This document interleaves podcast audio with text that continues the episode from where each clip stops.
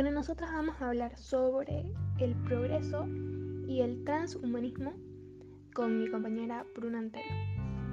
Eh, bueno, el progreso eh, está elaborada por pensadores de la antigua Grecia, Roma y por el cristianismo. De ella surgieron las principales ideologías políticas, teorías económicas y corrientes culturales que han marcado época. El progreso es considerado algo bueno y deseable para el ser humano. Para los griegos, el progreso se caracteriza por ciclos de alzas y caídas que, se encuentran en el pasado y no en el futuro, su principal punto de comparación y referencia. El progreso está, alcance, está en el alcance del ser humano. A partir del amor de la modernidad, es concebida como un desarrollo y bienestar material. Ninguna idea secular y moderna de progreso puede explicarse sin reconocer el fundamental eh, aporte del judío cristianismo tanto en su creación como en su desarrollo. Bueno, el transhumanismo es una ideología, pero también un movimiento cultural que busca mejorar las capacidades físicas, intelectuales y morales eh, del ser humano mediante eh, tecnologías.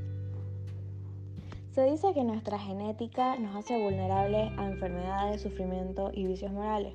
Los transhumanistas dicen que no tenemos por qué aceptar este destino mortal, ya que en la tecnología encontramos un instrumento que nos ayuda a emanciparnos de la fragilidad y finitud de la naturaleza humana.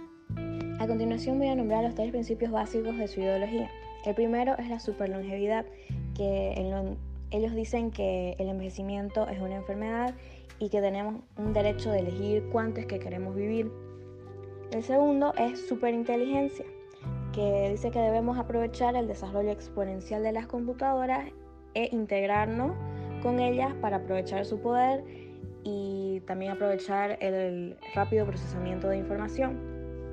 Esto pudimos verlo en la película llamada Elysium.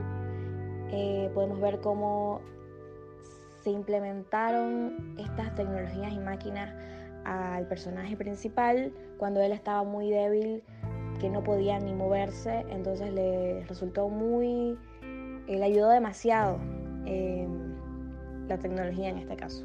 El punto número 3 es el superbienestar, que dice que es la abolición al sufrimiento mediante la manipulación de nuestros genes. Todo tiene un precio y para volvernos en una clase de superhumano tenemos que dejar de ser humano. Nuestra parte humana eh, va a cambiar para siempre y no, no va a haber forma de ir atrás. Bueno, existen tres tecnologías utilizadas. Una de ellas es la biotecnología, que es la modificación de organismos vivos. Eh, la técnica de las enfermedades genéticas, por ejemplo, puede ser igual que eh, utilicen un animal y lo le pongan partes de, de, un humano al animal. Entonces, en esas cosas se utilizan en la biotecnología. La modificación de organismos vivos es como que a una persona eh, le, añadan a su cuerpo tecnología para que pueda mejorar eh, algunos aspectos que de nacimiento, de mejorar las enfermedades genéticas por el estilo. La segunda tecnología utilizada también es la nanotecnología, que es la fabricación de fabricación o implementación de nuevos materiales y la tecnología artificial, que serían las máquinas que simulan la inteligencia humana, como robots, esas cosas que, claramente no, no es exactamente que el humano, pero eh, se está llegando a que se pueda formar que eh, pueda sentir, que pueda lograr tener un futuro siendo un robot. Un ejemplo que tendría de la nanotecnología es en la serie llamada The Hundred. Eh, hay una temporada en la que existe un como chip que es bien chiquito que se lo meten eh, atrás de la, de la nuca y en eso se guarda la esencia de la persona y más adelante muestran que también se guardan los pensamientos y recuerdos y, claro, la esencia de la persona. Y para poder más tarde, si muere su cuerpo, pueden quitarle ese chip y se lo integran a un cuerpo nuevo. Un ejemplo de inteligencia artificial está en la película llamada Ex Machina. Eh, trata de una robot que fue creada en aislamiento y tenía que buscar la manera ella sola de cómo ver si, poder, si podría escapar.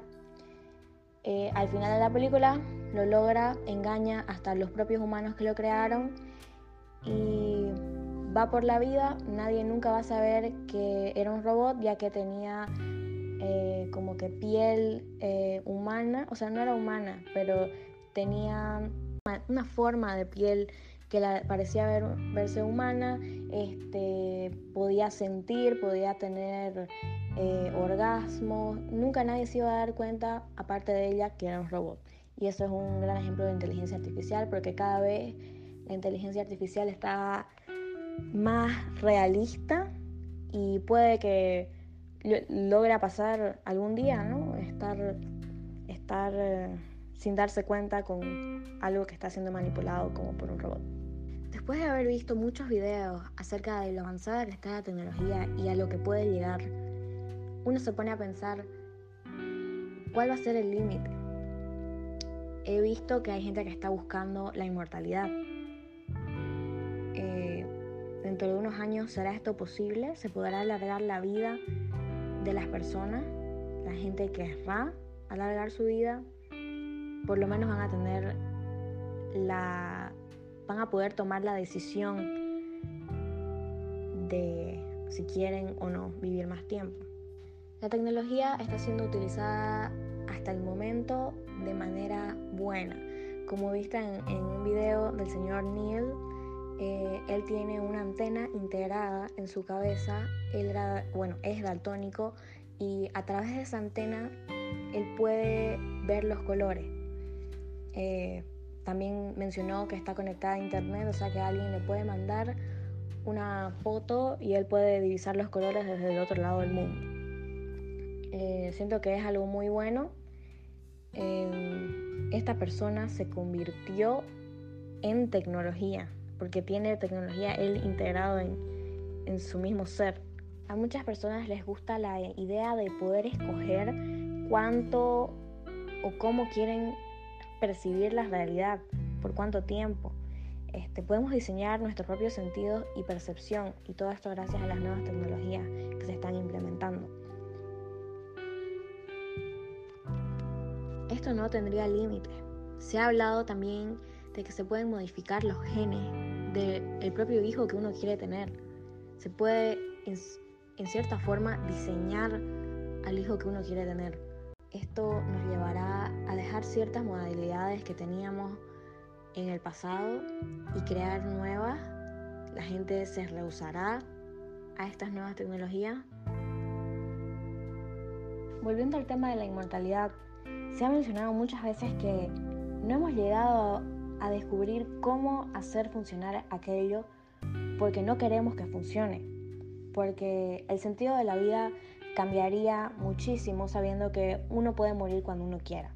En una charla dada por Aubrey de Grey en 2005, él mencionó que podría ser posible lograr la inmortalidad en 10 años. Esto hubiera sido en 2015, pero no han habido eh, mucha información o novedades de aquello y eso hace pensar, ¿será que sí descubrieron cómo podría cambiar esto el mundo y les da miedo tener que volver a crear todo un sistema de vida?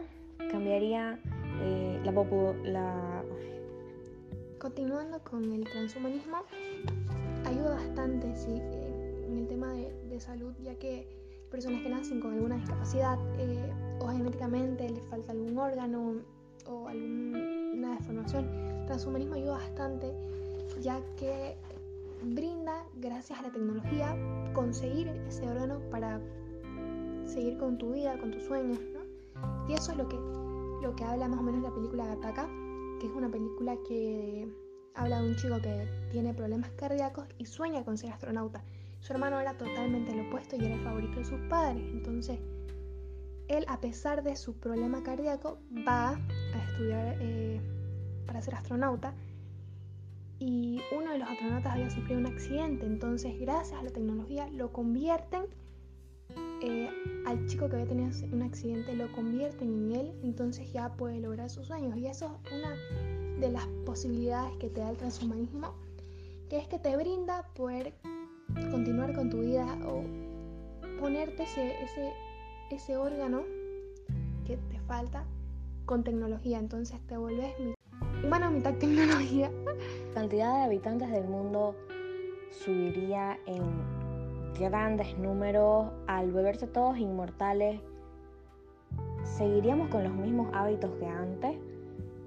Eh, ¿El mundo sobreviviría si a este paso en el que estamos ahora hasta 2050 dicen que el cambio climático va a empezar a afectarnos. Si vivimos para siempre, siguiendo estos mismos pasos en los que estamos, ¿el mundo llegaría a continuar siendo el mismo?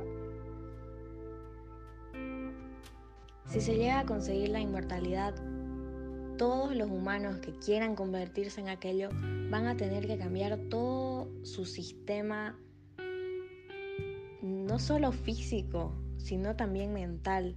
Van a tener que adaptarse a la nueva realidad que sería para poder seguir viviendo en este mundo, para cuidar del mundo y para cuidar de sí mismo. 52 millones de personas mueren a causas naturales cada año.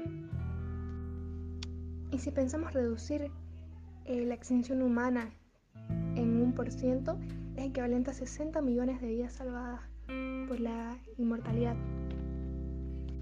Mirándole el lado positivo a la inmortalidad, si se aumentara, por ejemplo, el rango de edad con unos 200 años, se podría salvar un montón de conocimiento, se podría acumular un montón de conocimiento.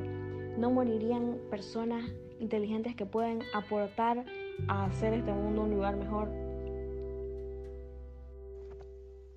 Si solo se realizara un por ciento, colonizaríamos un pedazo del universo, que tal vez tope 100 millones de años, pero si seguimos extinguiéndonos, nunca lo lograremos. Considero que el transhumanismo es algo muy bueno para la humanidad, que podría llegar a ayudar a personas que de verdad lo necesitan y que no están viviendo la vida al máximo, que es como se supone que hay que hacerlo. La cosa está en si esta tecnología llega a estar en manos equivocadas, podría llevarnos a una destrucción total. Con un solo clic se puede cambiar todo un sistema, se, pueden, em, se puede cambiar de gobierno, como fue visto en la película Elysium. Con un solo clic hizo un, una renovación total de todo el gobierno y todo el sistema, volviendo a todos legales en ese país para poder ser tratados este, médicamente. Considero que la tecnología en este sentido tan avanzada puede llegar a ser algo muy bueno. En esa máquina de la película en la que solo tenían que poner a la persona y mostrar el sello que tenían en su brazo, los curaba totalmente. Curaba cáncer, curaba leucemia, curaba heridas. Hubo uno que literal se voló la cabeza y aún así se la pudieron reconstruir. Siento que esto podría ayudar mucho en, todo sentido, ¿no? Em, podría ayudar en guerras, eh, evitaría muchas muertes. Pero la cosa está si esta inteligencia es utilizada de manera inteligente, podría ayudarnos a hacer al mundo un lugar mejor. En manos equivocadas sabemos que todo podría acabar muy mal, hasta en la destrucción de toda la vida humana en la Tierra. Otra cosa sería que esta inteligencia tome conciencia de sí misma y, en esa conciencia se dé cuenta que no le gusta lo que los humanos hacemos o que ellos quieren controlar todo sabiendo que ahora dependemos mucho de ello. La inteligencia artificial, como vista en la película Elysium, demuestra que esta clase de robots obviamente estaban siendo manipulados por alguien, pero no mostraban ni empatía, ni cariño, ni ningún sentimiento, siendo así muy peligrosos. Considero que serían hasta más peligrosos que sintiendo algunos sentimientos. Y eso puede terminar muy mal también. Y por último, en el tema de la inmortalidad, esto podría ser una idea muy revolucionaria que podría ayudarnos en muchos sentidos y cambiar el mundo. Pero uno tiene que saber cuándo parar. Em, en referencia a una serie llamada The Good Place. En este caso ellos estaban en el cielo. Pero podemos ver cómo después de un tiempo, estando en el cielo, ellos pedían lo que querían, lo tenían ese rato, podían hacer lo que querían, no sucedía, no había consecuencias.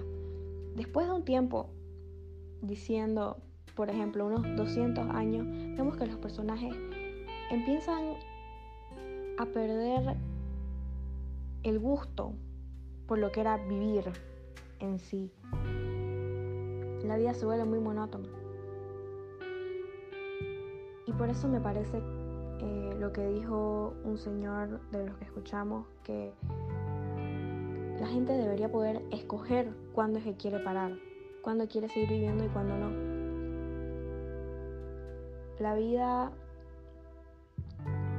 tiene un sentido creado por los humanos, el por qué estamos viviendo. Y al perder eso con la inmortalidad, tal vez la gente no sería tan feliz como lo es. Existirían los momentos lindos que uno pasa sin querer el amor hacia las personas cambiaría sabiendo que uno las va a tener ahí todo el tiempo. Son cosas que hay que considerar antes de tomar decisiones que pueden cambiarnos la vida para siempre.